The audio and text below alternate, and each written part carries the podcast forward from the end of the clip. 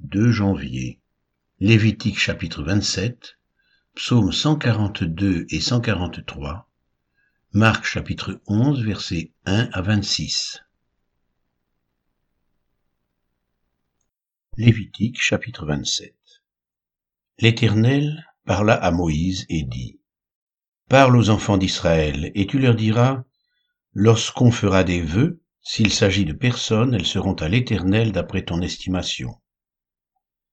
Si tu as à faire l'estimation d'un homme de vingt à soixante ans, ton estimation sera de cinquante cycles d'argent selon le cycle du sanctuaire. Si c'est une femme, ton estimation sera de trente cycles.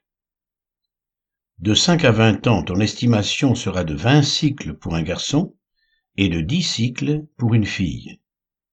D'un mois à cinq ans, ton estimation sera de cinq cycles d'argent pour un garçon et de trois cycles d'argent pour une fille. De soixante ans et au-dessus, ton estimation sera de quinze cycles pour un homme et de dix cycles pour une femme. Si celui qui a fait le vœu est trop pauvre pour payer ton estimation, on le présentera au sacrificateur qui le taxera, et le sacrificateur fera une estimation en rapport avec les ressources de cet homme.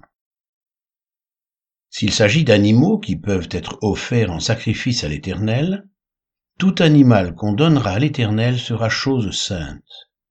On ne le changera point, et l'on n'en mettra point un mauvais à la place d'un bon, ni un bon à la place d'un mauvais.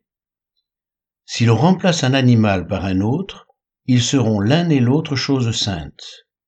S'il s'agit d'animaux impurs qui ne peuvent être offerts en sacrifice à l'Éternel, on présentera l'animal au sacrificateur, qui en fera l'estimation selon qu'il sera bon ou mauvais, et l'on s'en rapportera à l'estimation du sacrificateur. Si on veut le racheter, on ajoutera un cinquième à son estimation. Si quelqu'un sanctifie sa maison en la consacrant à l'Éternel, le sacrificateur en fera l'estimation selon qu'elle sera bonne ou mauvaise, et l'on s'en tiendra à l'estimation du sacrificateur. Si celui qui a sanctifié sa maison veut la racheter, il ajoutera un cinquième au prix de son estimation, et elle sera à lui. Si quelqu'un sanctifie à l'Éternel un champ de sa propriété, ton estimation sera en rapport avec la quantité de semences, cinquante cycles d'argent pour un homère de semences d'orge, si c'est dès l'année du jubilé qu'il sanctifie son champ, on s'en tiendra à ton estimation. Si c'est après le jubilé qu'il sanctifie son champ, le sacrificateur en évaluera le prix à raison du nombre d'années qui restent jusqu'au jubilé, et il sera fait une réduction sur ton estimation. Si celui qui a sanctifié son champ veut le racheter, il ajoutera un cinquième au prix de ton estimation, et le champ lui restera. S'il ne rachète point le champ et qu'on le vende à un autre homme, il ne pourra plus être racheté. Et quand l'acquéreur en sortira au jubilé, ce champ sera consacré à l'Éternel comme un champ qui a été dévoué. Il deviendra la propriété du sacrificateur. Si quelqu'un sanctifie à l'Éternel un champ qu'il a acquis et qui ne fait point partie de sa propriété, le sacrificateur en évaluera le prix d'après ton estimation jusqu'à l'année du jubilé, et cet homme paiera le jour même le prix fixé comme étant consacré à l'Éternel. L'année du jubilé, le champ retournera à celui de qui il avait été acheté et de la propriété duquel il faisait partie. Toutes tes estimations se feront en cycle du sanctuaire, le cycle est de vingt guéras. Nul ne pourra sanctifier le premier-né de son bétail, lequel appartient déjà à l'Éternel, en sa qualité de premier-né. Soit veau, soit agneau, il appartient à l'Éternel. S'il s'agit d'un animal impur, on le rachètera au prix de ton estimation, en y ajoutant un cinquième. S'il n'est pas racheté, il sera vendu d'après ton estimation.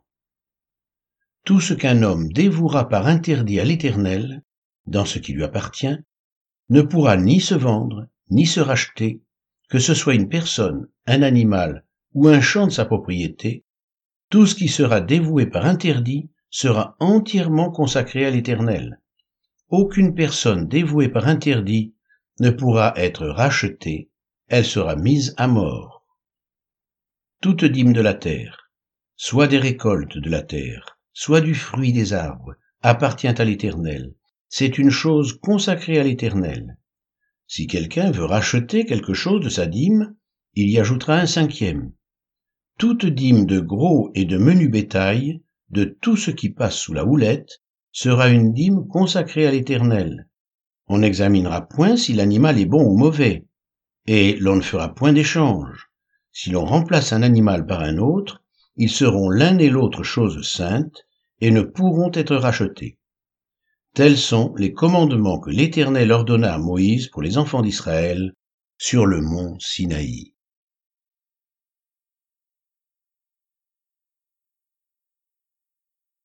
Psaume 142 Cantique de David. Lorsqu'il était dans la caverne. Prière. De ma voix je crie à l'Éternel.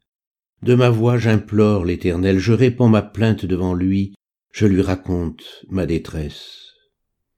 Quand mon esprit est abattu au-dedans de moi, toi, tu connais mon sentier.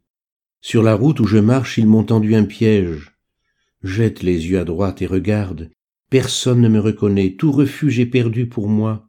Nul ne prend souci de mon âme. Éternel, c'est à toi que je crie. Je dis tu es mon refuge mon partage sur la terre des vivants. Sois attentif à mes cris, car je suis bien malheureux. Délivre-moi de ceux qui me poursuivent, car ils sont plus forts que moi. Tire mon âme de sa prison, afin que je célèbre ton nom. Les justes viendront m'entourer quand tu m'auras fait du bien. Psaume 143 Psaume de David Éternel, Écoute ma prière, prête l'oreille à mes supplications. Exauce-moi dans ta fidélité, dans ta justice. N'entre pas en jugement avec ton serviteur, car aucun vivant n'est juste devant toi. L'ennemi poursuit mon âme. Il foule à terre ma vie. Il me fait habiter dans les ténèbres, comme ceux qui sont morts depuis longtemps. Mon esprit est abattu au-dedans de moi. Mon cœur est troublé dans mon sein je me souviens des jours d'autrefois, je médite sur toutes tes œuvres, je réfléchis sur l'ouvrage de tes mains, j'étends mes mains vers toi, mon âme soupire après toi comme une terre desséchée. Hâte-toi de m'exaucer, ô Éternel, mon esprit se consume, ne me cache pas ta face. Je serai semblable à ceux qui descendent dans la fosse. Fais-moi dès le matin entendre ta bonté, car je me confie en toi. Fais-moi connaître le chemin où je dois marcher, car j'élève à toi mon âme. Délivre-moi de mes ennemis, ô Éternel. Auprès de toi je cherche un refuge. Enseigne-moi à faire ta volonté, car tu es mon Dieu. Que ton bon esprit me conduise sur la voie droite. À cause de ton nom éternel, rends-moi la vie. Dans ta justice, retire mon âme de la détresse. Dans ta bonté, réduis au silence mes ennemis, et fais périr tous les oppresseurs de mon âme, car je suis ton serviteur.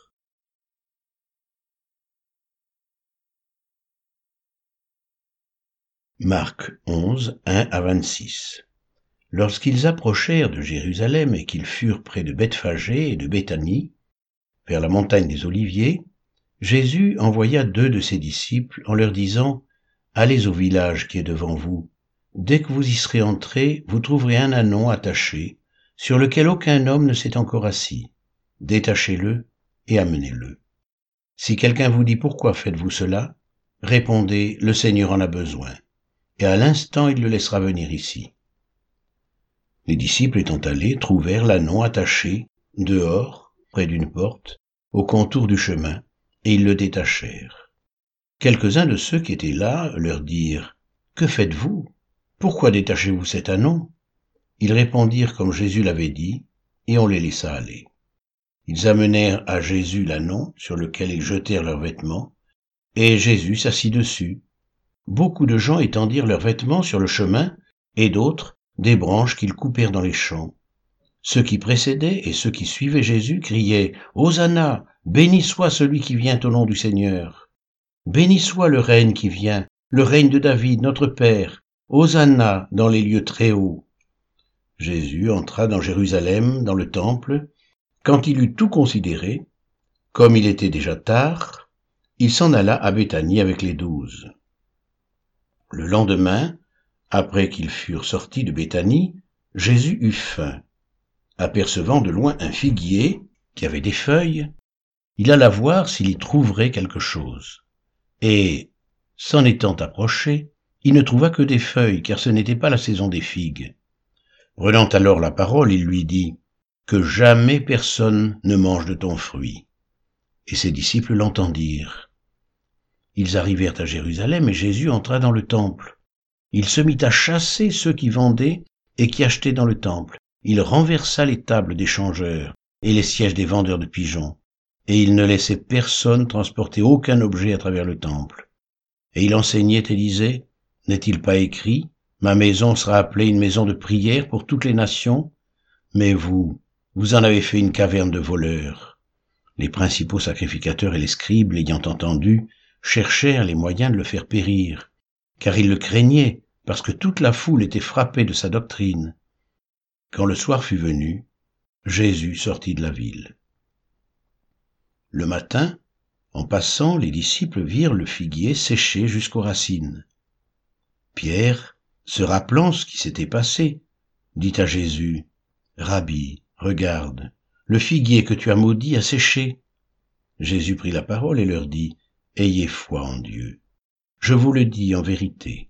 Si quelqu'un dit à cette montagne, ôte-toi de là et jette-toi dans la mer, et s'il ne doute point en son cœur, mais croit que ce qu'il dit arrive, il le verra s'accomplir. C'est pourquoi je vous dis, tout ce que vous demanderez en priant, croyez que vous l'avez reçu, et vous le verrez s'accomplir. Et lorsque vous êtes debout faisant votre prière, si vous avez quelque chose contre quelqu'un, pardonnez, afin que votre Père qui est dans les cieux vous pardonne aussi vos offenses.